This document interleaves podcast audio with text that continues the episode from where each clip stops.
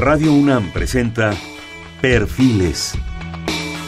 Un espacio abierto al conocimiento y la crítica de los proyectos universitarios que transforman nuestro país. Conduce Hernando Luján. ¿Qué tal? ¿Cómo están? Buenas noches. Estamos nuevamente en Perfiles. Este es un espacio en donde conversar con las mujeres y los hombres que día a día forjan nuestra universidad. En esta ocasión vamos a hacer un programa con la doctora Ingeborg Becker. Ella es la jefa del Laboratorio de Inmunoparasitología de la Unidad de Investigación en Medicina Experimental de la Facultad de Medicina de la UNAM. La doctora Becker es médica cirujano egresada de la Facultad de Medicina de la UNAM con un doctorado en inmunología. Actualmente es profesora titular en la Facultad de Medicina de la UNAM y jefa del Laboratorio de Inmunoparasitología. Su línea de trabajo es la leishmaniasis y realiza investigación sobre mecanismos inmunes que intervienen en la fisiopatogenia de la enfermedad. Adicionalmente trabaja en el desarrollo de diagnóstico molecular y en el estudio de vectores y reservorios del parásito leishmania. Ha publicado más de 70 artículos en revistas internacionales, ha sido galardonada con el reconocimiento Sor Juana Inés de la Cruz, Pertenece a la Academia Nacional de Medicina y a la Academia Mexicana de Ciencias y es miembro del Sistema Nacional de Investigadores en su más alto nivel. Bienvenida, buenas noches, qué bueno que estás aquí. Buenas noches, muchas gracias Hernando este, por invitarme y para mí es un placer poder compartir lo que, lo que hacemos con ustedes. Eh, ahorita que leías su, información, eh, su semblanza curricular de, de Ingeborg y la leishmania y la leishmaniasis, suena tan lejano es un nombrecito allí en latín, ¿verdad? Uno de tantos latinajos que se usan en, la biología y en la parasitología y en protozoología. Es un parásito unicelular, protozoario. Este, pero el impacto que esto tiene, y especialmente en México y bueno, y en el mundo, lo vamos a conocer ahora a través de, de la doctora Ingeborg. Platícanos, platícanos con tus propias palabras pues esto que cuando me lo enviaste, bueno, me, hiciste recordar clases, pero me, quedé helado verdaderamente. Por favor.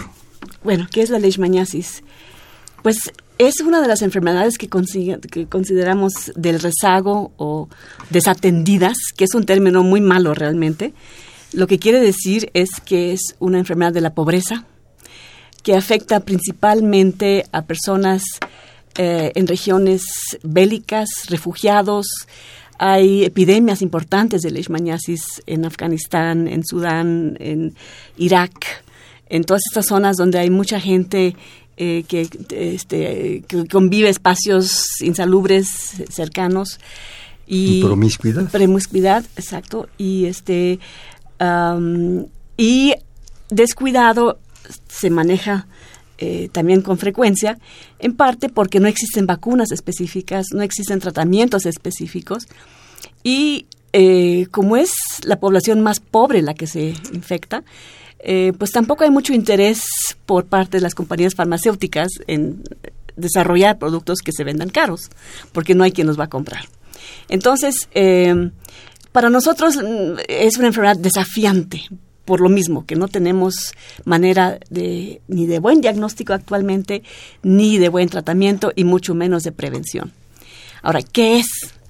es ciertamente es Perdón, te interrumpo. Hablaste de los marginados, de los pobres en Sudán, en África, en, fin, pero también en México. ¿En, México, qué zona? en México, claro, sí. es una enfermedad tropical, no lo había yo dicho, pero es tropical. Eh, en el sureste principalmente.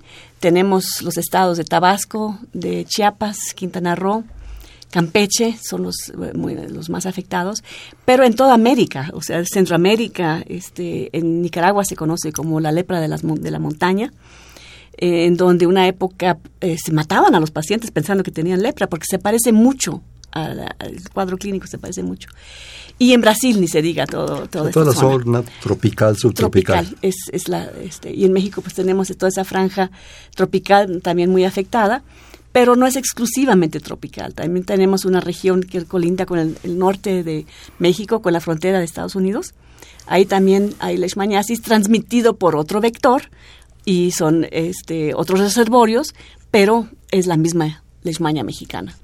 Entonces, y siendo leishmania mexicana, eh, una de las especies de leishmania que son de las más virulentas. Este, lamentablemente ahí sí nos sacamos la lotería aquí en México. de la rifa. Sí, de tener una especie muy, muy virulenta. Estabas empezando a explicarnos cuando te interrumpí de, qué es en sí, cómo... Sí, este, es, un parásito eh, de una sola célula, un protozoario, que es transmitida por, por la picadura de una mosquita, de un flebotomineo, se llama, o jejen, o mosca chiclera, tiene diferentes nombres, y luego si quieren les explico un poquito por qué chiclera y la asociación. Lo de jejen es muy común entre la gente. Ay, los jejenes. Los jejenes, sí. Eh, que son, bueno, esa mosquita transmite.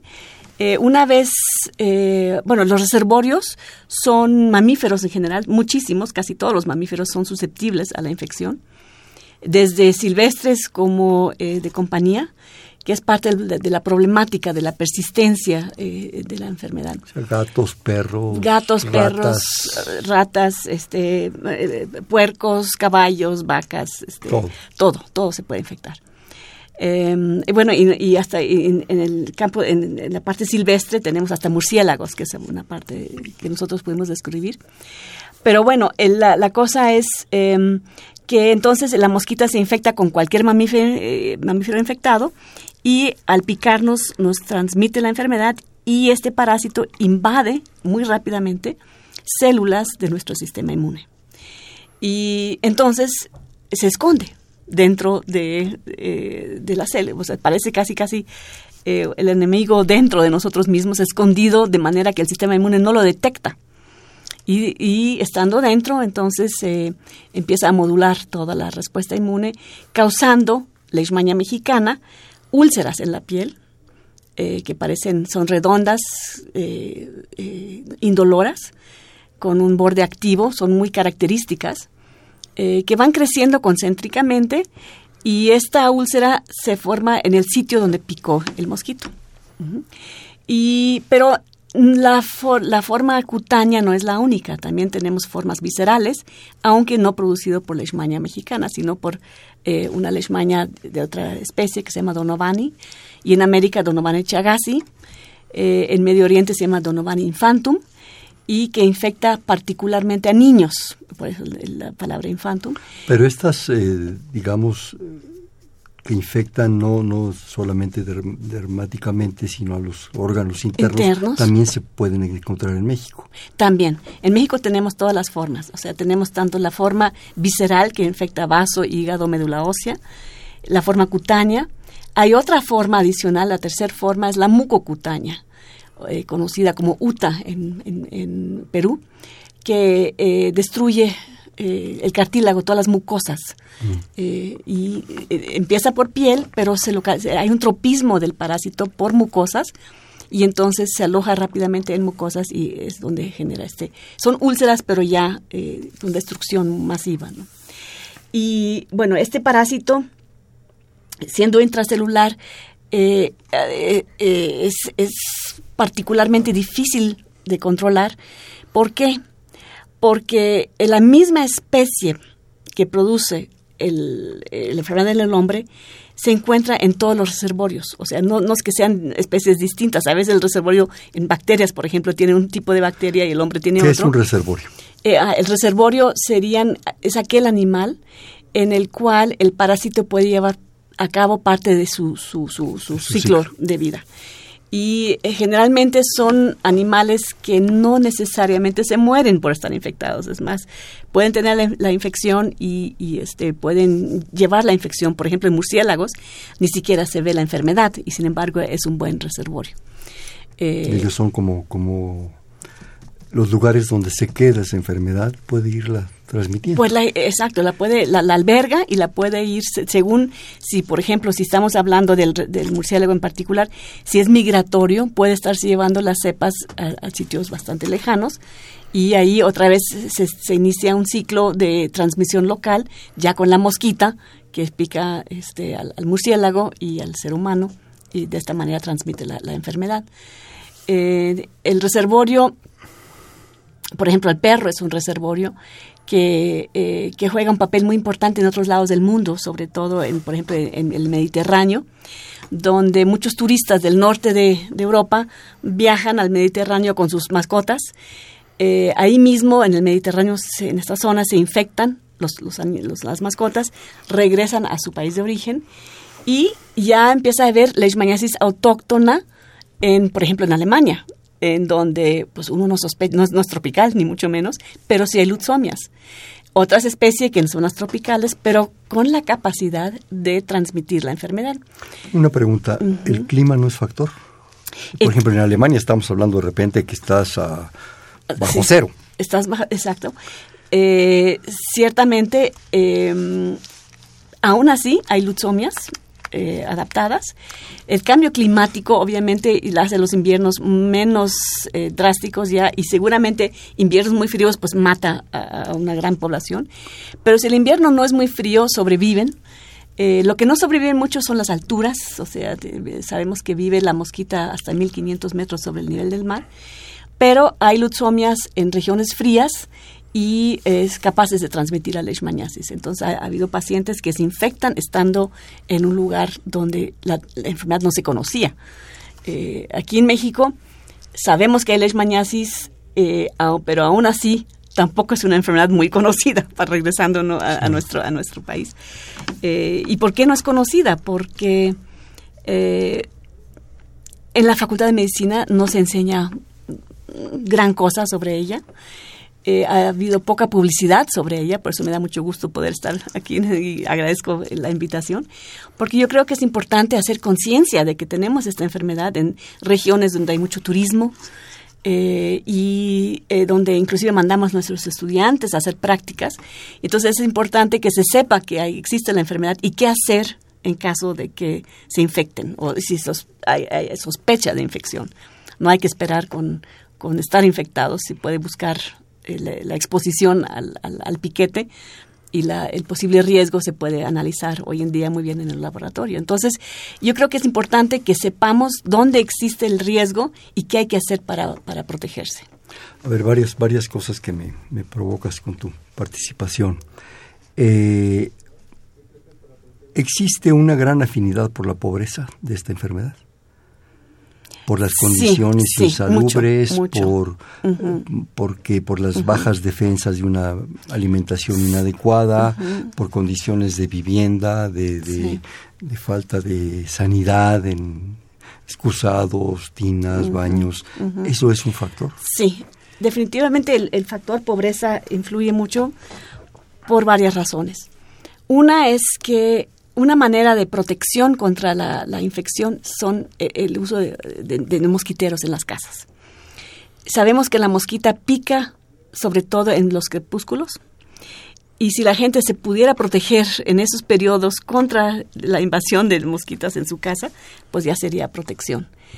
Eh, por otro lado, el vivir, el tener que vivir en zonas de deforestación que están talando eh, regiones selváticas, porque la enfermedad finalmente es una enfermedad selvática, que el hombre se infecta porque entra en, el ecosistema eh, selvático, y es la, población más pobre, los migrantes a veces, que les dan tierras este, en los sitios más remotos. O cinco pesos y un taco y ahí van. Y ahí van.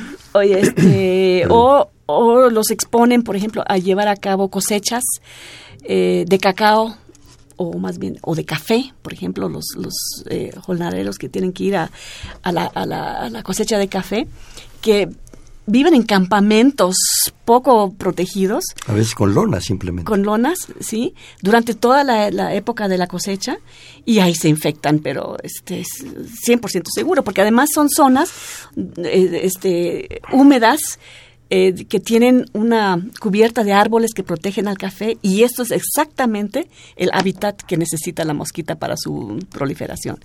Es, es un ambiente húmedo con mucho detritos orgánicos que generan las cáscaras de las... las eh, hojas. Las hojas, todo, todo, todo lo que se está pudriendo también en el piso, todo esto, la hojarasca, todo esto le favorece mucho a la mosquita. Entonces, la pobreza de la gente que eh, expuesta a estas cosechas, pues es la que la que eh, hemos visto en Tabasco cuando he ido a, campo, por, invitada por, la, por los colegas en Tabasco.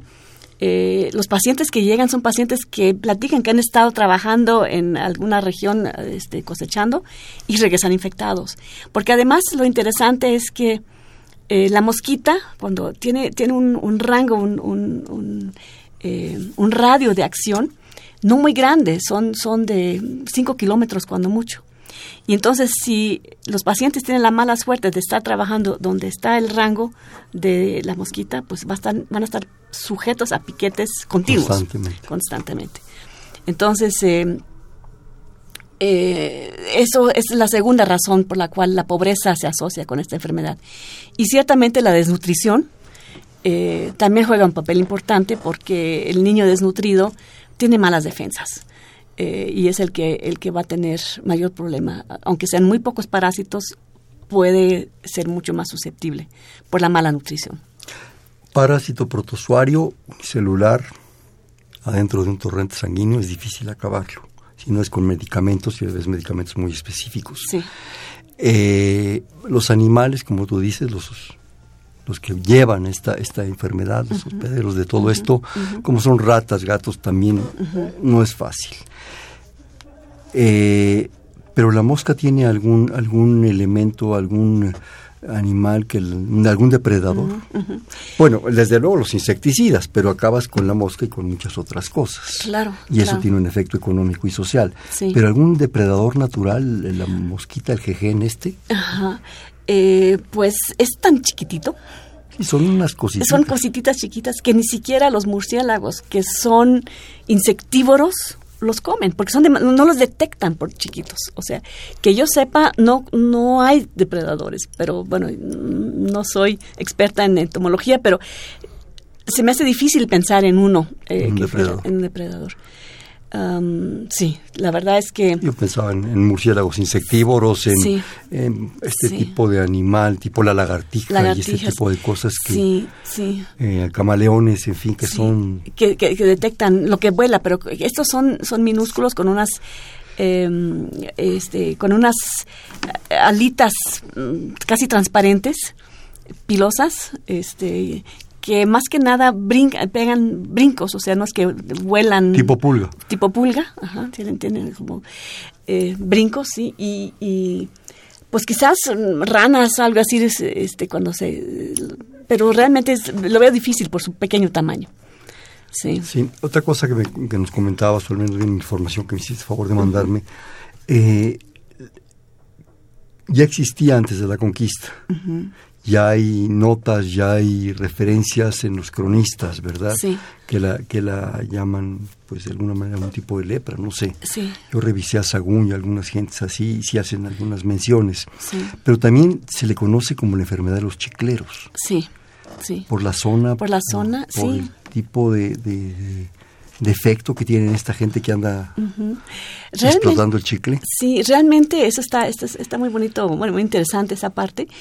Eh, los chicleros em, ah, eh, trabajaban, ¿verdad? siguen trabajando, porque todavía hay chicleros, en, regiones de Tabasco eh, y regiones de, bueno, Quintana Roo, Campeche, em, que e, extraen, ¿verdad? La, la, la, goma, ¿verdad?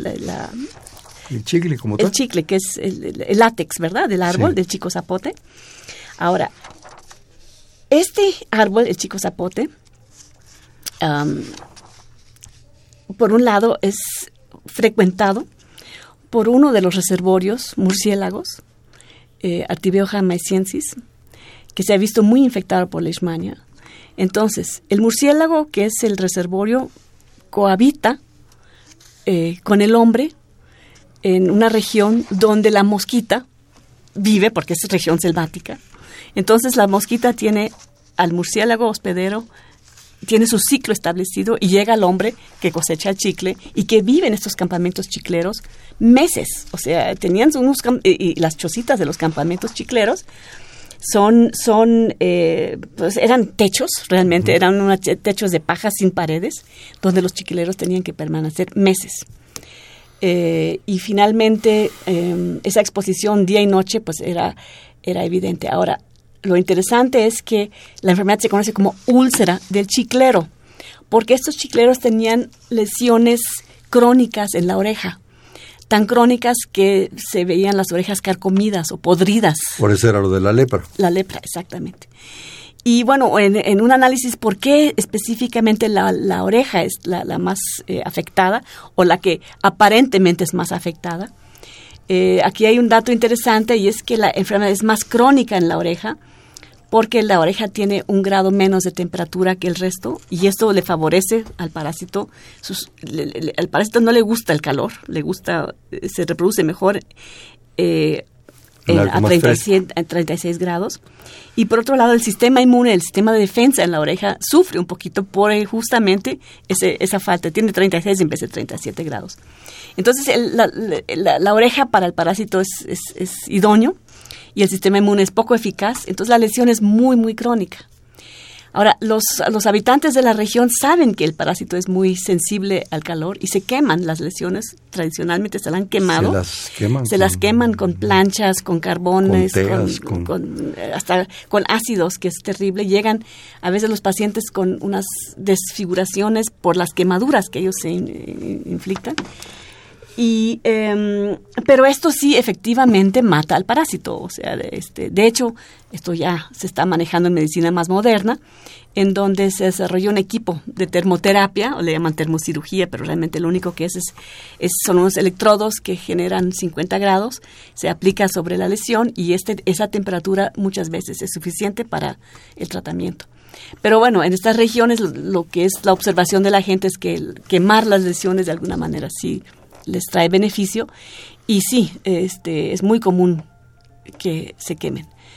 Lo otro, lo otro, el otro punto interesante es eh, que existen muchos tratamientos herbolarios, o sea, es decir, la etnobotánica. Etnobotánica y en diferente y lo interesante aquí, lo que me, me llama la atención, es que por ejemplo los pobladores de Tabasco que eh, hemos tenido alumnos interesados en la etnobotánica que van y, estudian la región y hablan con los curanderos y se han logrado acercar y han dejado sus conocimientos en manos de, nuestros alumnos diciendo que la, la, planta Cleome serrata que es, es muy, eh, muy buena en tales condiciones y lo probamos en el laboratorio y interesantemente al principio no jalaba, no funcionaba, pues, ¿qué está pasando? Entonces dijimos, bueno. Necesitaban una oreja para probar. Para probar. Tenemos modelos animales. No, pero entonces la, la chica eh, regresó otra vez y bueno, es que no me funciona. Entonces le dije, bueno, a ver, ¿qué estás haciendo? Mira, aquí está el comal. Tienes que suazar la hoja primero mm.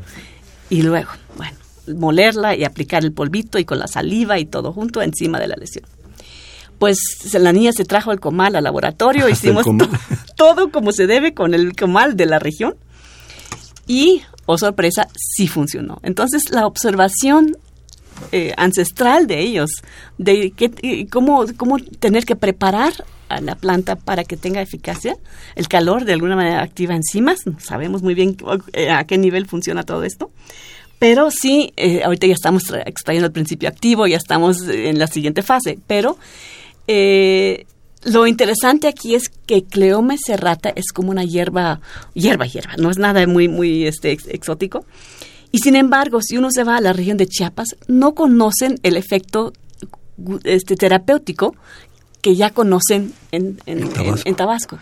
Entonces, cada región tiene como sus propios usos, costumbres. ¿Y Chiapas tienen algún equivalente? Tienen un equivalente, exacto. Entonces, pero no todos son tan abiertos en, darnos la información, pero en Yucatán tienen otra, y, pero sí existen plantas que eh, actúan a nivel de la piel y esta cleoma está muy interesante porque ayuda a la cicatrización, que es lo que eh, y mata las bacterias que infectan a las úlceras. Entonces, sí eh, sabemos que el parásito nunca lo vamos a eliminar por completo, ni con la mejor medicina del mundo, porque es persistente, pero sí logramos cerrar las úlceras y disminuir, es, es eh, leishmanistático, o sea, no la mata, pero sí impide su Pero si la taranta. La taranta, eso. Ahora, esta cleoma, cleoma, Cleome, ajá. cleome, este, ¿existe en Chiapas? ¿Existe, Existe, existe casi en toda Y la... no la usan, No la usan, usan otra. usan otra. Una pregunta que, que ahorita me, me- me brinca con tu comentario. Tú sabes de esto, llega tu alumna, ya va en el caballo de la hacienda y hasta el comal compra. ¿Cómo llegó esa gente a ese punto? ¿Cuál es el proceso de ensayo y error, de azar y necesidad, nos diría Monod, para durante generaciones decir, esa hierba que es pues una hierba ahí que a lo mejor pisotea uno sin fijarse, ¿cómo llega eso a la gente? ¿No te lo has preguntado? Sí, sí, este... Es sorprendente la etnobotánica. Es, es, es sorprendente, es ¿Cuántas maravillosa. generaciones, cuántos sacrificios hay Sí, para llegar sí, a eso? Sí, sí, sí. Y, y finalmente lo que es lo que es fascinante es que eh, pues la gente de allá realmente confía, cree y ve que ayuda. O sea, nosotros con el tratamiento que llevamos no logramos más que lo que ellos están logrando con sus hierbas. Y barato. Y barato, sí. Pero muchos son muy celosos de su conocimiento Claro. y, y- y tienes Y tienen razón. Tienes razón. Y no, no, no lo comparten, ¿verdad? Pero aquí en este caso, eh, la idea, y la alumna lo dijo muy claramente, yo hago esto po- con una sola intención, que regresemos este conocimiento a todas las demás comunidades, eh, que sepan cómo usarla, que no se le venda nada a la industria farmacéutica, Sí, porque, al esto es conocimiento El frasquito te cuesta porque lo van a estar se lo van a estar vendiendo a la misma gente que le costaría cosecharlo al lado de la carretera se los va a o vender por- arrancarlo simplemente. Oh, exacto exacto entonces este sí yo yo siento que que ahí eh, tenemos un, un un apoyo importante de nuestros alumnos que están muy conscientes de lo que es este éticamente correcto qué bueno. Una medicina con ética, qué bueno. Sí, ¿no? sí. Una- una- un asunto de salud. Es un asunto de salud público esto. Lo es, lo es. Eh, sí, porque ciertamente en las regiones endémicas hay una, una, una persistencia de la enfermedad. Sabemos que hay como 400 nuevos casos anuales eh, aquí en México y pues no la estamos erradicando. Eh, sí la estamos encontrando, la estamos reportando, estamos tratando de encontrar eh, maneras terapéuticas, eh, pero no hay no hay este buenas alternativas preventivas todavía. Obviamente el sugerir el uso de mosquiteros o, por ejemplo, si estamos hablando de la región muy afectada que es Tabasco, tenemos ahí la costumbre de que los, los, los habitantes viven al lado de, realmente son selvas de sus cacautales, son, son realmente bosques al lado de su casa, y ahí, ahí está la transmisión activa. Estas gentes favorecen la transmisión porque tiran las cáscaras de cacao. Al lado tienen, tienen montículos de cáscaras de cacao ricos en detritos orgánicos, donde la mosca eh, eh, tiene sus larvas, Fascinada. están eh, fascinadas. Y, por ejemplo, en Colombia, que también tiene leishmaniasis, eh, se les ha educado por un grupo de, eh, israelí que llegó a grupo de- que, que favorece el desarrollo pues de, de algunas este, tecnologías y les, les enseñaron a triturar la cáscara de cacao Hacer la composta. hacer la composta, introducirles el, gusano rojo californiano, eh, generar una composta riquísima. Eh, el, sobrante de, de los gusanos lo usan para, para darle de alimento a los peces, que a su vez lo, Aquí lo usaríamos para el mezcal. por ejemplo. Pues sí. Ajá. Y el chiste es que en- entonces enseñarles a usar eh, de otra manera o de, de- de cuidarse de otra manera. Ahora, es- este conocimiento se les ha dicho, se les ha eh, transmitido allá en una sesión que hubo con la Secretaría de Salud y enseñamos fotos y toda la cosa. Pero falta como que arrancar la iniciativa, de ayudarles a construir esas, esas este, recipientes donde pueden poner la composta y, Una trituradora simplemente. una tripuradora y, y, este y construir estas que son como entonces este como recipientes donde pueden tener evitar que el, el gusano se les vaya a tener un fondo ahí este y producir en su, su propia composta. Eh, medidas tan sencillas como esas podrían hacer un gran impacto. Ahora esa región ¿por qué es ¿Por qué es tan afectada esta región? Eso es lo que siempre nos preguntábamos. Bueno, es el clima, ciertamente, es, es muy húmedo, es muy calentito.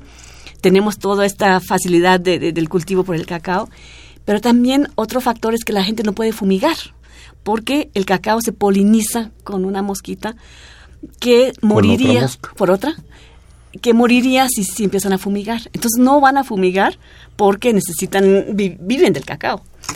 Eh, lamentablemente lo del cacao está muriéndose cuando es el mejor cacao del mundo el que tenemos en México. Porque los precios internacionales han sido muy malos y el cacao que viene de África, que es mala calidad eh, comparativamente con México, es más barato y entonces ahorita ya están quitando cacao y poniendo eh, plátano en estas regiones, que duele, realmente duele porque el cacao de, México es único. ¿no? Y, y en parte esta región se sabe que ancestralmente, eh, lo sabemos por una urna olmeca que tiene lesiones muy parecidas a la leishmaniasis, es de esa región, Olmeca, estamos hablando dos mil años antes de Cristo. Una de las culturas madres. Una de las culturas madres y que usaban el cacao para como moneda de, cambio. Eh, y entonces las gentes actualmente siguen viviendo las mismas condiciones expuesto a los mismos patógenos, con las mismas enfermedades que hace ya casi cuatro mil años. Entonces, por mucha ciencia que hagamos, las cosas no han cambiado. Eso es muy impresionante. ¿Me permites hacer un corte y ahorita vamos con algunos otros temas, padres? Sí. Estamos en Perfiles, un espacio en donde conversar con las mujeres y los hombres que día a día forjan nuestra universidad. Estamos platicando con la doctora Ingeborg Becker de la Facultad de Medicina y actual jefa de laboratorio de inmunoparasitología del la misma facultad, en el 55 36 89 89. Le repito, 55 36 89 89.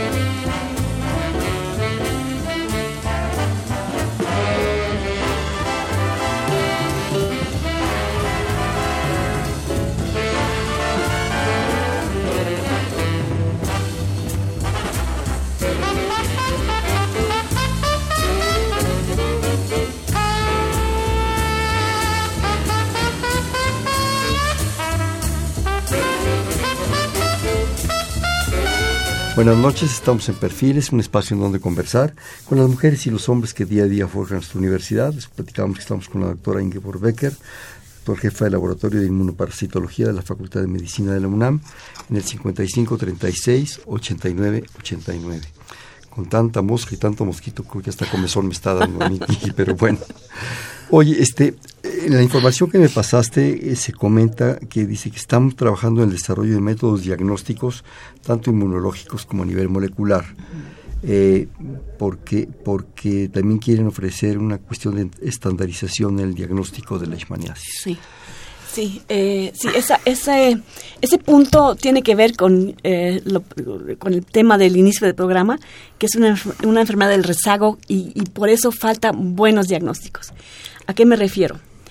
Eh, el diagnóstico actualmente eh, es fácilmente confundir serológicamente, si tomamos el suero de, una, de un paciente eh, y buscamos la presencia de anticuerpos anti-leishmania, es muy difícil lograr detectar únicamente a Leishmania mexicana, ya que cruce, muchos de los, de las proteínas del parásito cruzan con otro parásito hermano, que es el Trypanosoma cruzi. Mm. Entonces, eh, y además, las dos enfermedades existen en el mismo microambiente, pero requieren tratamientos completamente distintos. ¿Coevolución?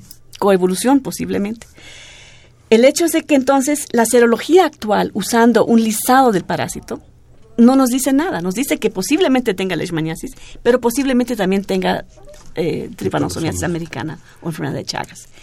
Entonces, es muy importante eh, encontrar antígenos específicos de la leishmania que cuando tomamos el suero podemos decir, esta es la leishmania mexicana, esta es la leishmania brasiliensis, esta es la leishmania este, etiópica. Eh, ¿Por qué? Eh, porque con el problema de, de los migrantes, eh, sabemos que llegan pobladores de Sudamérica que pueden traer cepas sudamericanas a México, que requieren otro tipo de tratamiento, mucho más, eh, quizás dependiendo si es la Leishmania brasiliensis, es mucho ¿Más, más, específico? eh, más duradero, Mm. de, de- de varios meses de tratamiento, no de 20 días, sino de varios ciclos de 20 días. Sí, perdón, un, un paréntesis. Aquí también comentas que los tratamientos son de 20 días. Sí. Porque muchas veces la gente, por muchas razones económicas, sociales, eh, en fin, no los cumple. No los cumple, exacto, sí. Y entonces se, inter- se interrumpe. Sí, y eso es, eso es, eso es- eso es, Porque además generas inmunidad. Eh, sí, una resistencia, ¿verdad? Contra, contra eso.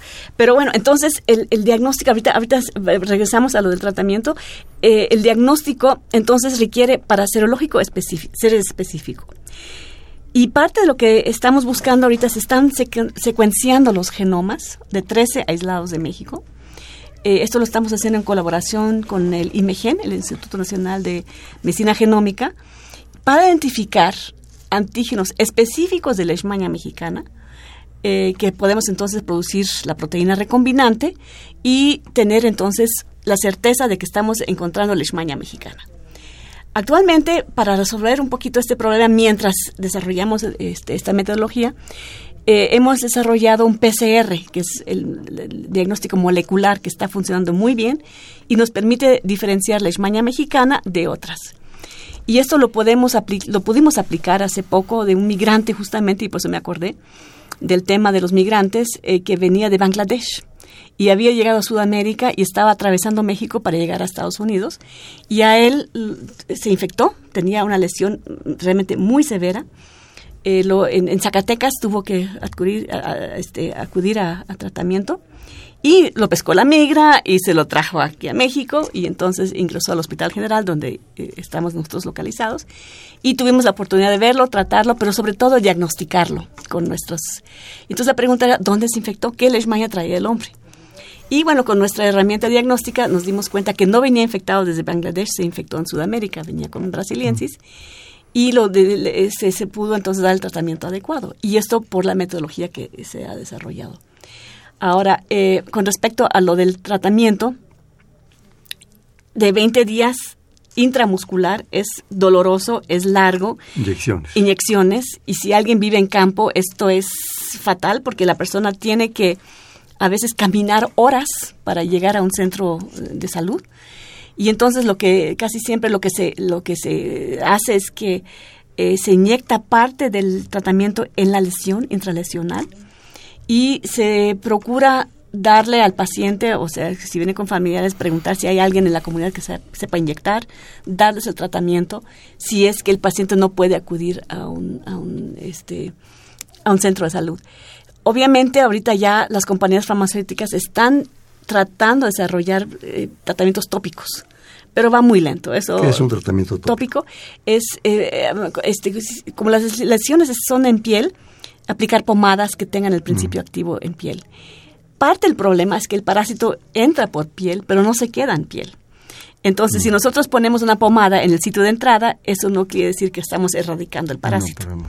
Entonces, eh, el tratamiento tópico es, es, es- no es muy, no, no, no es prometedor. Ahora, un tra- tratamiento oral sería la solución. Y aquí ya hay un tratamiento en el mercado, eh, miltefosine, que están usando en la India con mucha eficacia, eh, pero es otro, otro parásito, es Leishmania major, es distinto. Y estamos este, realizando algunos estudios sobre su eficacia en Leishmania mexicana. Y si de ser efectivo, pues ya traer, este, hablar con COFEPRIS y todas las instancias que tienen que Ajá. ver para traerse este medicamento a México, porque es oral y esto ya este, facilitaría muchísimo. ¿Pero tendría efecto en, en Leishmania mexicana? Aparentemente sí lo tiene. Este, para los pacientes eh, con esta forma localizada, que es la úlcera en situ. La Porque también tenemos una forma que disemina todo el cuerpo y ahí hemos tratado de utilizar este, eh, utilizar este medicamento que ha sido donado por la compañía farmacéutica para eh, un ensayo eh, preliminar en ratoncitos y este y estamos viendo que cuando disemina el parásito ya no es tan eficaz esta eh, efectiva este este medicamento y em, de hecho, también se ha utilizado en un paciente que eh, infectado con esta leishmania mexicana que tenía ya lesiones en todo el, todo el cuerpo. Eh, con la Secretaría de Salud se hizo un, un, protocolo, se trató al paciente, mejoró muchísimo mientras duraba el tratamiento, pero una vez suspendido recayó. Entonces, eh, no es la panacea todavía, pero eh, Ahí va. es- ahí va, ese es el camino. ¿Caro el, caro el tratamiento? es caro. Eh, sí, las- lo- tanto el que se está usando ahorita, que es glucantime, eh, producido no en México, sino en Brasil actualmente, pero hay una, eh, un apoyo que da eh, la Organización Mundial de la Salud, eh, que este, eh, este, promueve mucho un pago bajo inicial y además hay una, una- un apoyo económico por ellos para la compra. Entonces, eh, para el paciente en México es gratuito, totalmente gratuito, la Secretaría de la Salud lo distribuye gratuito Qué bueno. es muy bueno. Es, eh, el- el, eh, entonces, el glucantime sí es eficaz para la lesión cutánea, pero es tóxico. Entonces, no es una, no es una solución a largo plazo porque debido a los tratamientos interrumpidos ya hay resistencia del parásito. El medicamento lleva más de 50 años de uso continuo en México y bueno, ya hay mucha resistencia. Entonces, es, pero es la única opción que hay ahorita para estos pacientes. Eh, afortunadamente a ellos no les cuesta, la Secretaría de Salud absorbe esos, esos costos. Eh, me- nos comentabas que uno de los principales focos de, de Leishmania es Tabasco. Sí. ¿Y el gobierno del estado de Tabasco? Ellos están Sí. con... Sí. ¿Qué están haciendo? ¿Qué te están apoyando? ¿O otras instancias están Es- apoyando? Están, están apoyando, sí, ellos, ellos ahorita llevan un programa este, de, de, um, eh, bueno, activo, ellos están comprando medicamentos, eh, están registrando a los pacientes, porque ha sido un ciclo vicioso. Mientras no hay registro de pacientes, la Secretaría de Salud no compra el medicamento. Claro, Y entonces no hay forma de de justificarlo. justificarlo, exacto. Entonces, eh, actualmente ya el registro del paciente está funcionando muy bien, entonces el Estado compra y muchas veces el- la compra ya no se hace centralizada, sino que cada Estado pide lo que él requiere. Pero lo, lo interesante es que cuando un Estado se le acaba, el otro le presta, o sea, sí, sí está caminando el, el- el proyecto ahorita. Entonces, eso, eso sí, sí en Tabasco se está, está llevándose a cabo bien y, y los pacientes están recibiendo tratamiento. Pero, ¿qué es lo que pasa? El, trata- el paciente recibe tratamiento, regresa a su chocita y está su perrito infectado o el gato infectado. Eh, ¿qué, es la, ¿Qué le ofrece la Secretaría de Salud a ellos o, o cualquier gente sensata? Dice, ¿saben qué? Usted tiene que eliminar a este perrito porque no Sacrificar. sacrificarlo. Pero ellos lo necesitan para su casa, de, de cazar animales, ¿verdad? Son, eh, este, están- son perros entrenados para su protección.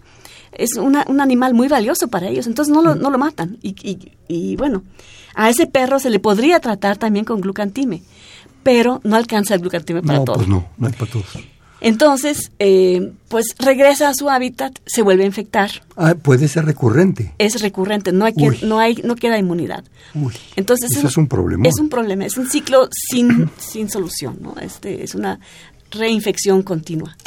Sí, porque sí, sí, una de las ventajas de todo esto, bueno, ventaja entre comillas, discúlpenme, es poder quedar inmune. Algo es como el sarampión, ya me dio sarampión de Y ya, chamaco, no, pues yo no. espero que no me vuelva a pegar, ¿no? Pero aquí no. Aquí no, no, no hay inmunidad y es más, como el parásito es persistente, aunque logremos tratar al paciente, por ejemplo, y que no regrese a la comunidad, sino un, un estudiante, hagamos de, de cuenta, un estudiante que fue, se infectó en un viaje a campo, ya lo tratamos, pero el parásito va a quedar dentro de su sistema, su vida, toda su vida, dentro de su Él cuerpo. no lo puede sacar. no lo puede sacar, nunca se elimina. Es como es de esos virus persistentes que, que albergamos. Mientras nuestro sistema inmune está sano y bien, no tenemos ningún problema.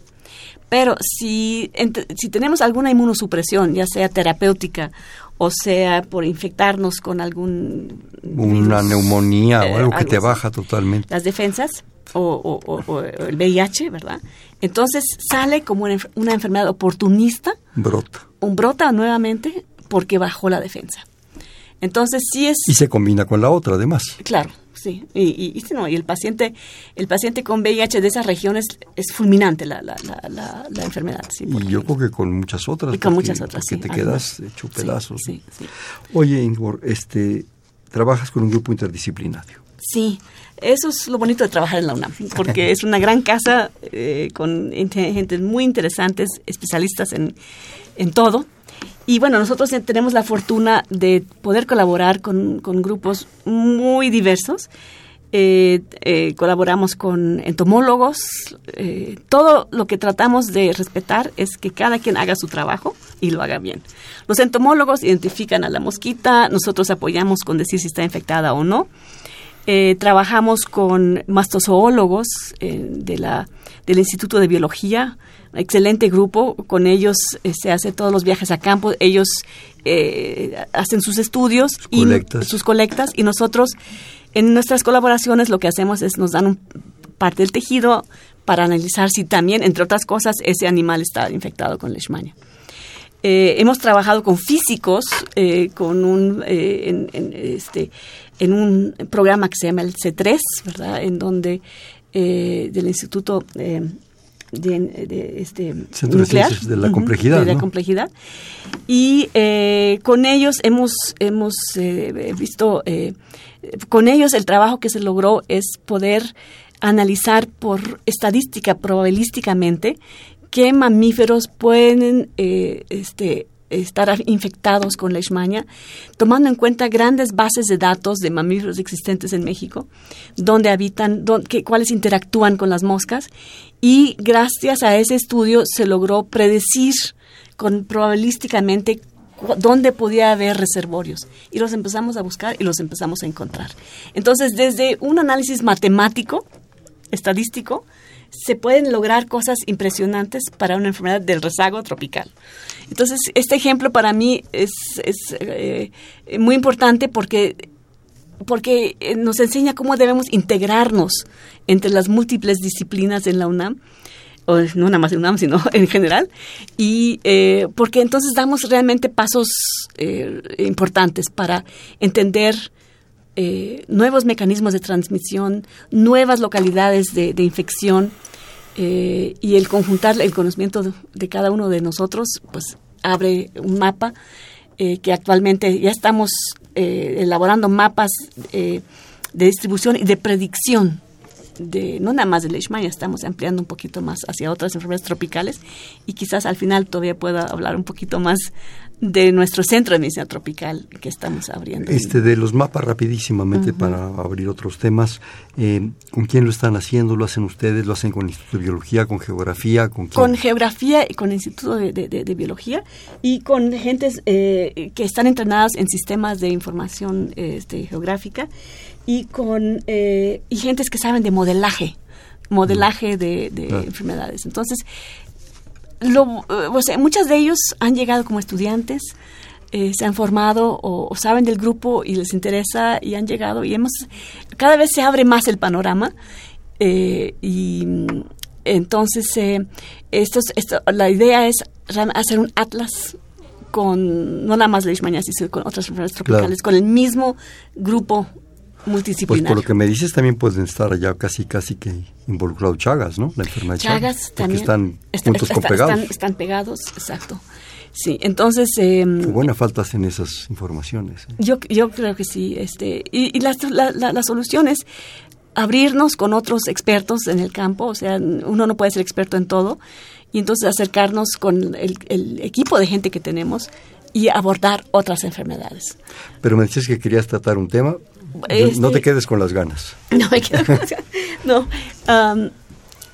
quizás eh, lo que quisiera yo redondear como siendo de la Facultad de Medicina es que, bueno, uno se entrena como médico, eventualmente uno hace investigación y es fascinante realmente para y, yo invito a todos los estudiantes de medicina y, y, alguna materia de investigación algún momento en su vida porque les abre otras otras perspectivas de analizar la enfermedad y y realmente los, los alumnos médicos que han llegado a, hacer una estancia en el laboratorio eh, han sido muy enriquecedores porque eh, saben de, los mecanismos de, la, de, la, de las enfermedades y ellos enriquecen a la investigación y a su vez ellos se llevan información bonita.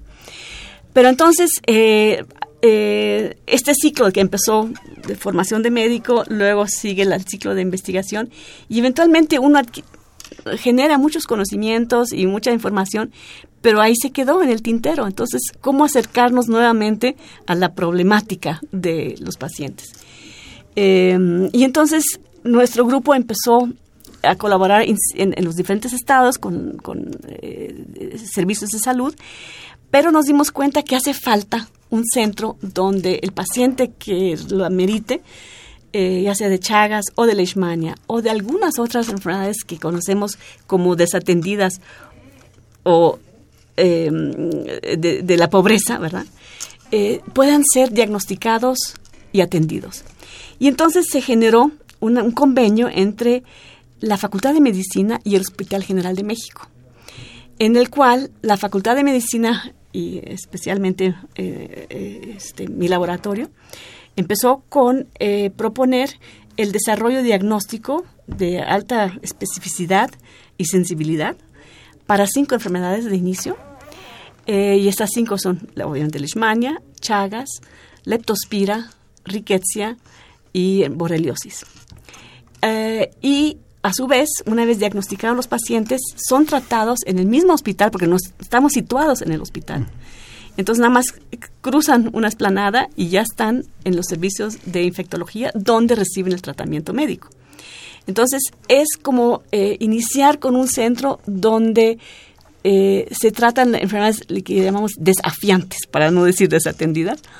Eh, mejorar el diagnóstico, porque actualmente está siendo realmente todavía requiere de mucha de, mucha mejoría en la sensibilidad y en la especificidad cosa que no hacemos todo en el laboratorio, no todo el desarrollo, sino que utilizamos la literatura mundial y la implementamos. O sea, tampoco podemos mm, inventar todo. Claro, además hay mucho trabajo ya, realizado. E, exacto. Entonces, implementar lo último de lo que se sabe eh, en, estas, en, estas, en esta materia para ser aplicado en estos pacientes.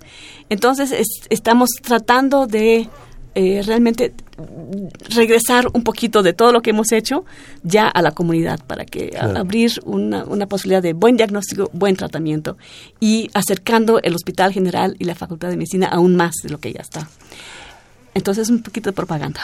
Como que síguenos haciendo. Yo por mí encantado. No, y apenas va a arrancar el otro año. O sea, ahorita estamos en la fase de que ya estamos viendo pacientes, pero todavía estamos eh, consiguiendo muchos de los reactivos y cosas y equipo que necesitamos. ¿Qué más quieres tratar sobre este problema? ¿Qué, qué, qué, tema? Que no se te quede, por lo menos rapidito. Ajá.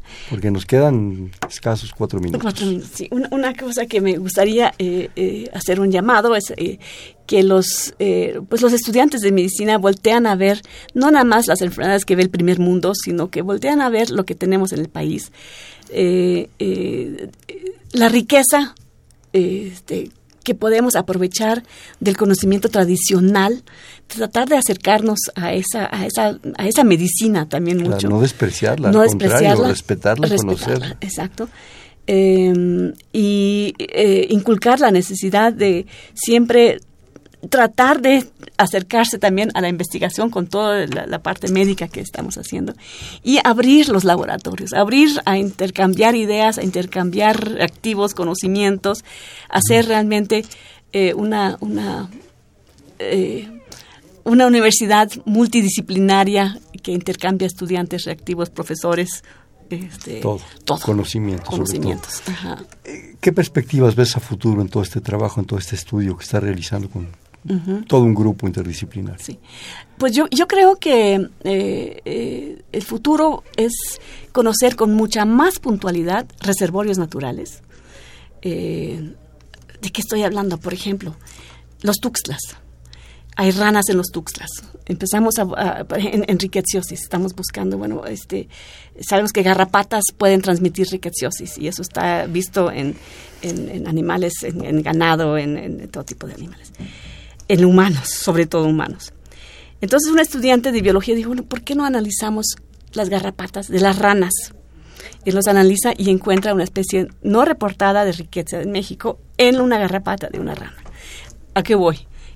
Este mundo, el universo que tenemos de posibilidades en la UNAM, de tantos estudiantes y tantos temas y tantos conocimientos, pues abre... abre ¿Tanta creatividad? Tanta creatividad, abre un panorama eh, realmente una caja de Pandora que debemos aprovechar. Entonces, este, yo creo que hay mucha, mucha, mucho futuro en conocer realmente eh, la, la, eh, la, distribución de las enfermedades, los reservorios, los, los vectores, los pacientes donde están y qué medidas preventivas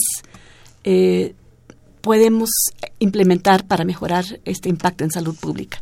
Yo creo que el conocimiento que estamos generando entre todo este grupo multidisciplinario va a tener un impacto, espero, en, a, largo plazo, aunque sea. a, corto, Este, rápidamente, este, en todas clases, dentro de tus alumnos, ¿ves entusiasmo por estas propuestas tuyas, este proyecto? Sí, yo veo, yo veo, yo doy clases de inmunología, eh, que es una materia que, que vemos en la, en la carrera de medicina, eh, y bueno, los estudiantes leen de estas, de estas cosas que estamos haciendo, se han acercado, quieren participar, quieren hacer rotaciones con nosotros y yo creo que, este, aunque no hablamos de esto en clase, ellos como que van investigando, se corre la voz.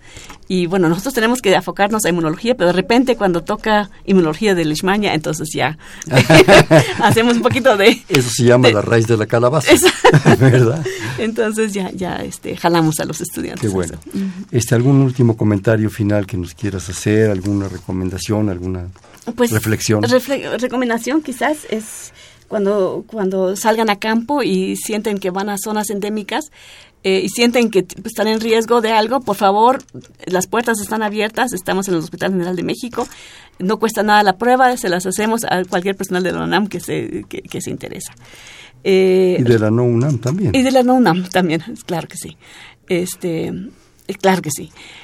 pero em, reflexión es cuando vayan a áreas endémicas, usen protectores repelentes, usan manga larga, eh, traten de cuidarse de, de, infectarse de estas cosas, porque sí, sí, eh, no nada más leishmaniasis, sino todas las, enfermedades transmitidas por vectores están latentes en estas zonas. Eh, más vale acalorados que infectados. Más vale, zapatos cerrados. O sea, hay, muchas cosas preventivas que, usando un poquito el sentido común, podemos evitar. apoyar algo. Apoyar. Y bueno, y entender que yo creo que existe en todo México, en todos nosotros, un compromiso con la pobreza. No nomás dar vales, no nomás dar ayudas y apoyos que son importantes, sino también ver hacia la gente que está con estas problemáticas que a veces ni nos imaginamos. Sí, esto, estoy muy de acuerdo. El, el, atender a ese grupo de gente es, prioridad. Ingeborg, vamos a jugar un bote pronto. Yo te digo una palabra y tú me dices inmediatamente la que sea, la que te, te venga a la mente. Parásitos varios. Leishmania. eh, infección. Jejen. Picadura. Facultad de Medicina. No va a ser picadura también. Maravillosa. ¿Quién es Ingeborg Becker? Ah, bueno, yo, yo nací en Alemania, este, eh, vine a México de, de joven, eh, estudié medicina aquí en México, eh, vine con mi familia originalmente. Mi padre trabajó en una compañía alemana que es este, multinacional aquí en México.